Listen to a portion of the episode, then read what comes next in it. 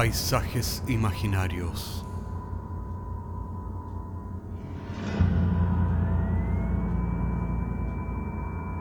Una producción Cortés Rojas.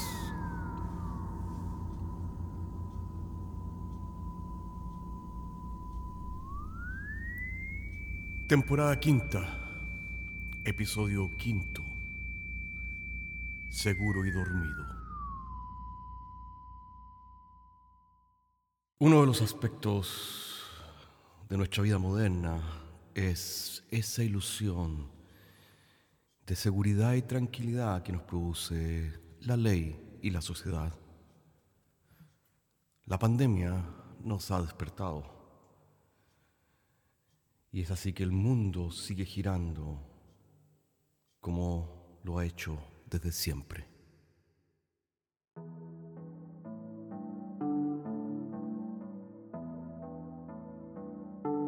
Hace mucho tiempo atrás había una vez un conejo que vivía dentro del estrecho sombrero de copa de un mago.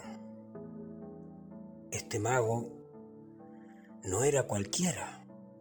Lo había hipnotizado, haciéndole creer que todo el mundo era extremadamente peligroso de manera que debía dar gracias por vivir en su estrecho sombrero, pese a todas las incomodidades que pasaba este triste conejo.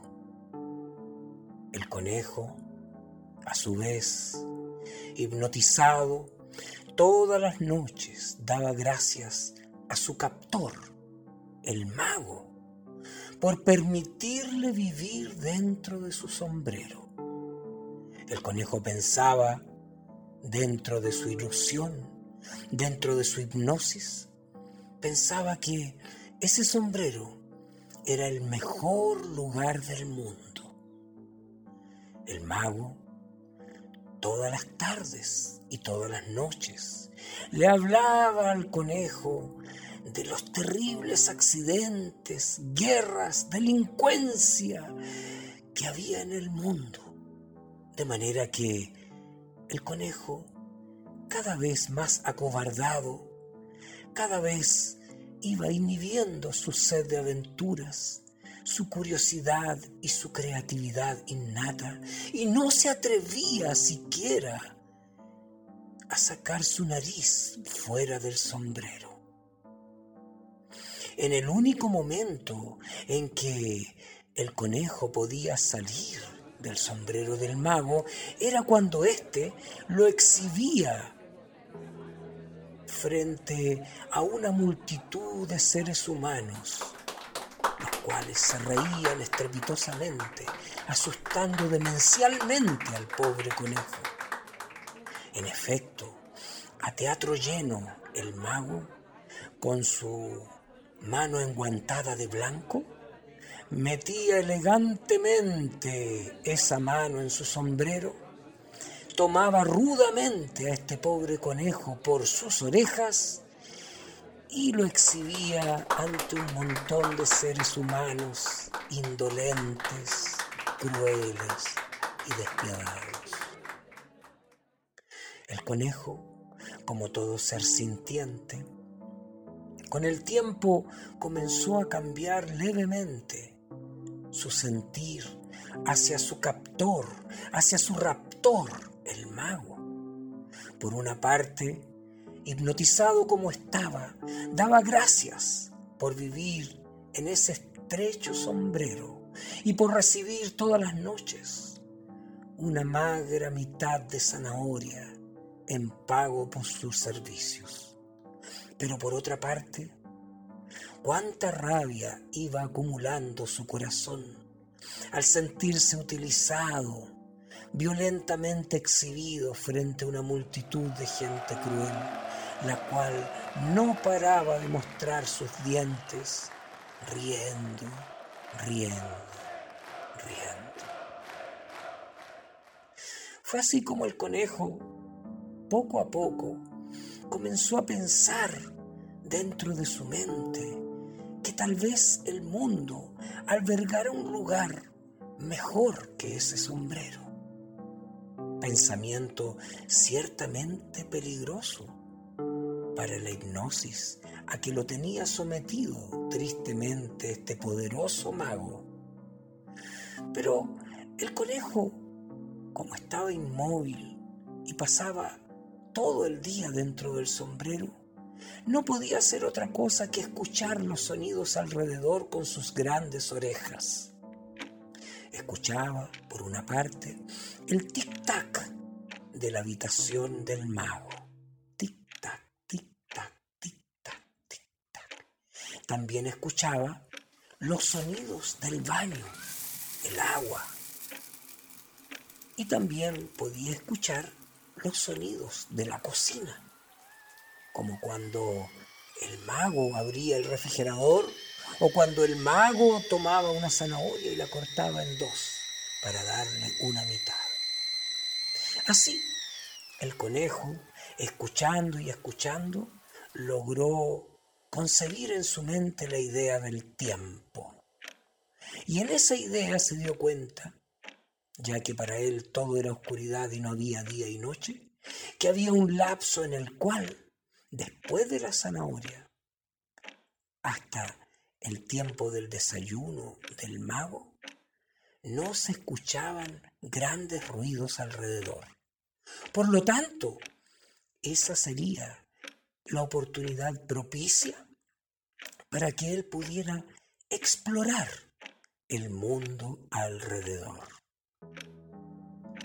Le costó demasiado tomar esa determinación estaba tan poderosamente influenciado por la hipnosis del mago que noche tras noche cada vez acercaba sus ojos un milímetro al borde del sombrero para tratar de mirar alrededor.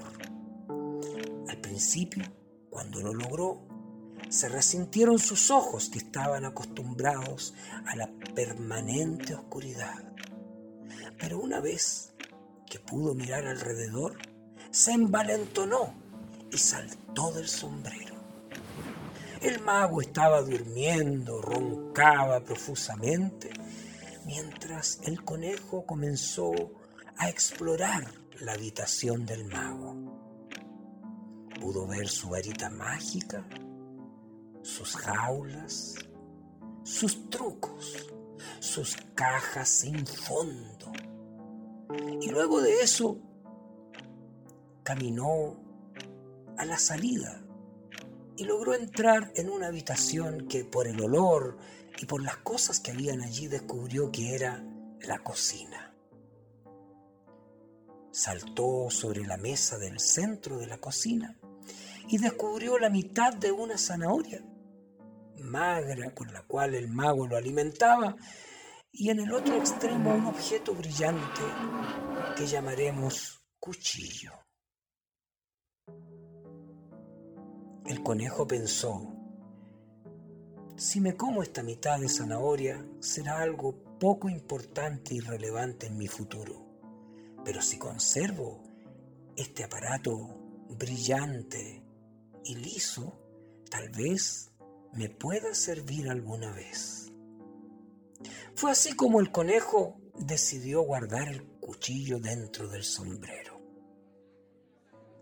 Al día siguiente, el mago, como todas las noches, tenía una función con el escenario repleto, todo el público expectante para ver las maravillas que hacía este mago, este hipnotizador.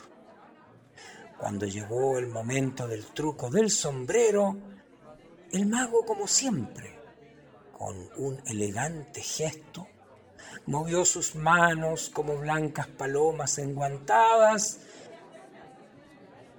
metió la mano dentro de su sombrero de copa, cogió al triste conejo por las orejas y en el momento en que lo levantó para exhibirlo frente a este público indolente y cruel, he aquí que el conejo, con elegancia también, tomó el cuchillo y rebanó la garganta del mago.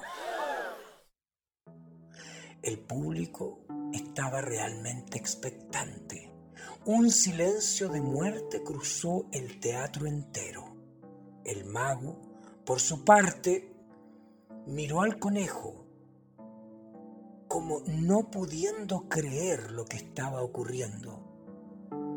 Con la otra mano se tomó la garganta, pero ya era inútil.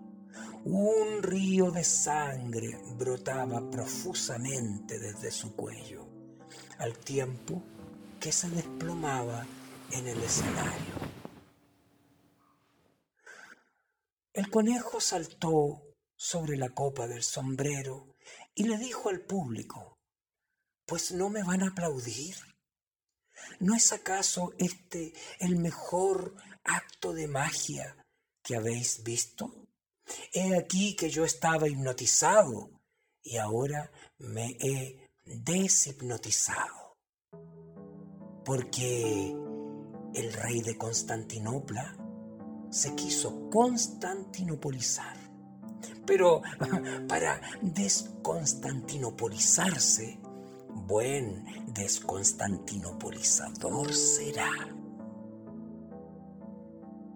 El público no podía creer lo que escuchaba, al tiempo que el conejo blanco exhibía el cuchillo como una especie de verdugo que pedía el aplauso de la multitud. La multitud de humanos saliendo del asombro con el cual estaba paralizado, se abalanzaron sobre el conejo homicida que se había atrevido a matar a uno de los suyos. Pero he aquí que el conejo hábilmente desapareció por el agujero del consueta del teatro. Al día siguiente, en todos los diarios de este pueblo, se hablaba del conejo asesino. Conejo asesino mata a mago en medio de la función. Conejo asesino, Bad Bunny, apodado, se le atribuyeron montones de hechos delictuales, de los cuales él no tenía arte ni parte. Incluso se publicó su fotografía con una recompensa por todos los rincones del pueblo, para que quien viera este conejo lo pudiera traer ante la justicia de los seres humanos, vivo o muerto. Pero he aquí que el conejo, habiendo perdido la hipnosis a la cual lo tenía sometido el mago, había descubierto una red de túneles debajo del pueblo de manera que podía aparecer, desaparecer, a su simple antojo. Y no había forma en que los seres humanos pudieran atraparlo. Y así estuvo por muchos años, cometiendo todo tipo de cosas extraordinarias, ya que todo tipo de cosas extraordinarias puede hacer alguien cuando pierde el sueño hipnótico en el cual lo tiene sumido el mago.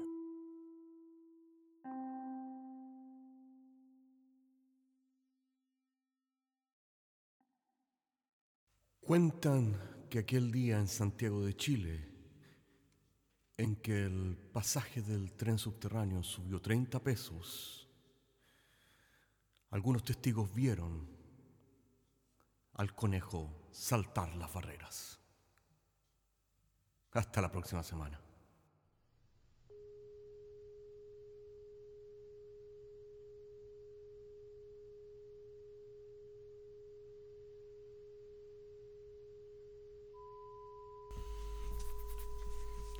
Paisajes Imaginarios es un podcast semanal que se distribuye con una licencia pública general. Puedes encontrarnos en iTunes, Spotify o donde quieras que escuches podcasts. Contáctanos a paisajes.caco.cl. Hasta la próxima semana.